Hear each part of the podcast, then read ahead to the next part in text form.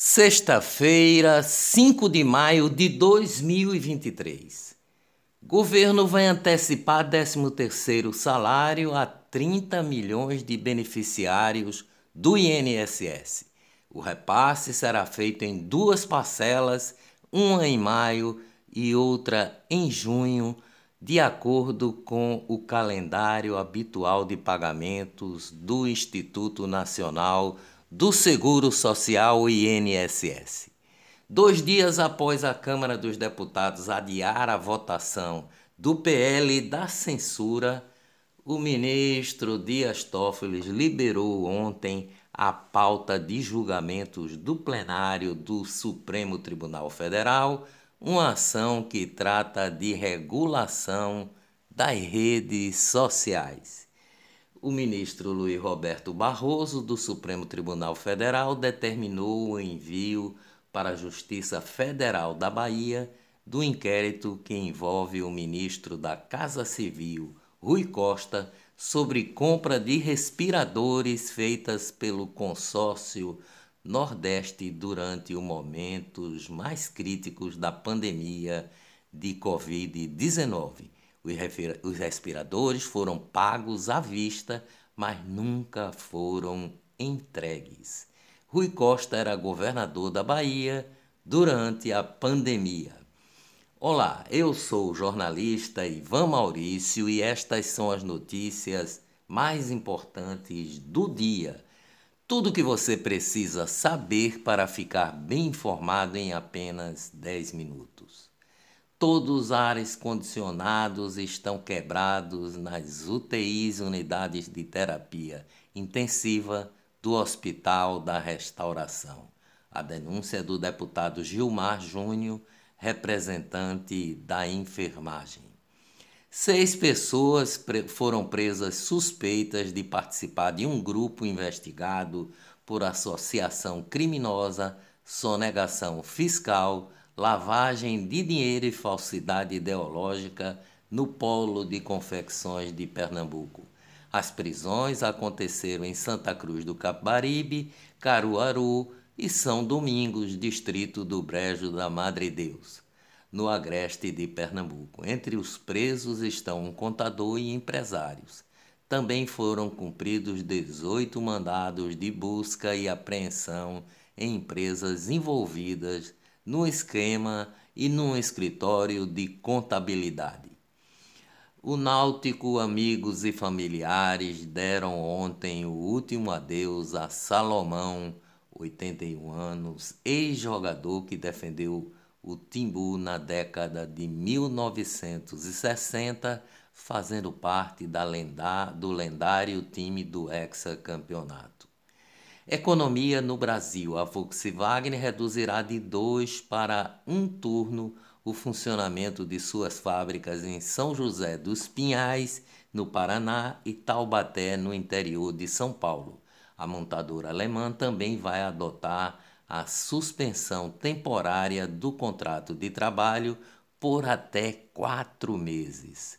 As medidas terão início em 1 de junho. A empresa pretende adequar a produção ao volume de vendas que está em queda neste ano.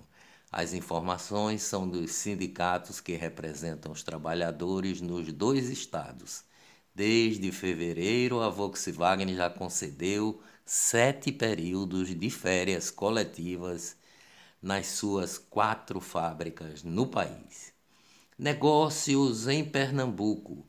Grupo Heineken, segunda maior cervejaria do Brasil, anunciou nesta quinta-feira um investimento de 1,2 bilhão de reais em sua planta fabril localizada no município de Igaraçu. Negócios no Brasil. A multinacional de origem suíça Nestlé anunciou que vai investir entre 2023 e 2024 430 milhões de reais para modernizar e ampliar a fábrica de chocolates Garoto em Vila Velha, no Espírito Santo, uma das mais importantes plantas do país e que está entre as 10 maiores do mundo. Renner Varejista fecha 20 lojas após queda no lucro e inadimplência alta no primeiro trimestre. O calote de clientes cresceu muito. Grupo Pão de Açúcar, dono das bandeiras de varejo Pão de Açúcar, Compre Bem, Mercado Extra e a colombiana Êxito, surpreendeu o mercado ao apresentar prejuízo líquido de 1,1 bilhão no quarto trimestre de 2022, revertendo um resultado positivo de 777 milhões no mesmo período de 2021. Bahia conclui venda para o dono da, do Manchester City e dirigente diz vai ser o segundo maior clube do grupo. Telegram. A conta oficial do Telegram no Brasil publicou ontem uma resposta às declarações recentes do ministro da Justiça, Flávio Dino, em que acusa a empresa de não responder ao governo. Ao contrário das afirmações espalhadas pelo ministro da Justiça, Flávio Dino, diz o Telegram, o Telegram respondeu às solicitações da Senacom em um dia útil após o envio, publicou a empresa de rede social. Os Supremos da Corte, o plenário do Supremo Tribunal Federal, formou maioria ontem para declarar a inconstitucionalidade do induto individual presidencial concedido por Jair Bolsonaro ao ex-deputado federal Jair Daniel Silveira, do PTB.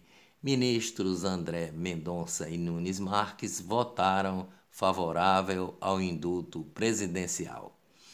O ministro Gilmar Mendes, do Supremo Tribunal Federal, suspendeu duas investigações contra o ex-senador Benedito de Lira, do PP de Alagoas, pai do presidente da Câmara, Arthur Lira, do PP também de Alagoas. As decisões foram tomadas no último dia 13 de abril em caráter liminar provisório e estão sendo analisadas pela segunda turma da Suprema Corte em plenário virtual.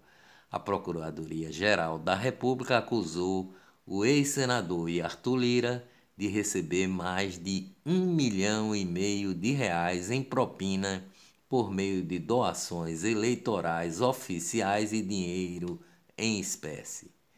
Sem nunca ter disputado uma eleição, o empresário Luciano Hang, dono da rede de lojas Avan, foi condenado pelo Tribunal Superior Eleitoral à inelegibilidade por cinco votos a dois, o colegiado entendeu que ele deveria ser condenado por abuso de poder econômico nas eleições de 2020. Política: Lula assume coordenação política e vai cobrar fidelidade de partidos após sofrer derrotas no Congresso. O presidente vai chamar para conversas dirigentes e líderes do MDB, PSD, União Brasil e PSB, siglas que contribuíram para derrubar trechos do decreto do marco do saneamento. Diante de cobranças do presidente da Câmara, Arthur Lira, e das primeiras derrotas no Congresso Nacional, o governo do presidente Lula autorizou a liberação de 3 bilhões do orçamento federal em emendas na área da saúde. Os recursos serão enviados para estados e municípios por meio de negociação com parlamentares. O diretor-geral da Polícia Federal, André Rodrigues, afirmou que a investigação considerou desnecessária a apreensão do passaporte do ex-presidente Jair Bolsonaro durante buscas realizadas na quarta-feira. O vice-presidente nacional do PT criticou a operação da Polícia Federal contra Bolsonaro. Parem de espetáculo, disse o vice-presidente do Partido dos Trabalhadores, deputado federal Washington Quaquá, do PT do Rio de Janeiro, utilizou as suas redes sociais para publicar uma, uma mensagem com tom solidário ao ex-presidente Jair Bolsonaro após a realização de uma operação de busca e apreensão na casa do ex-mandatário de Brasília. Na avaliação do parlamentar, trata-se de, abre aspas, ações espetaculosas e desmoralizantes por parte do Judiciário e da Polícia Federal, que só não tem meu apoio como tem meu repúdio, disse Washington Quaquá. Lute e dias melhores virão com certeza. Bom fim de semana, até segunda-feira, se Deus quiser.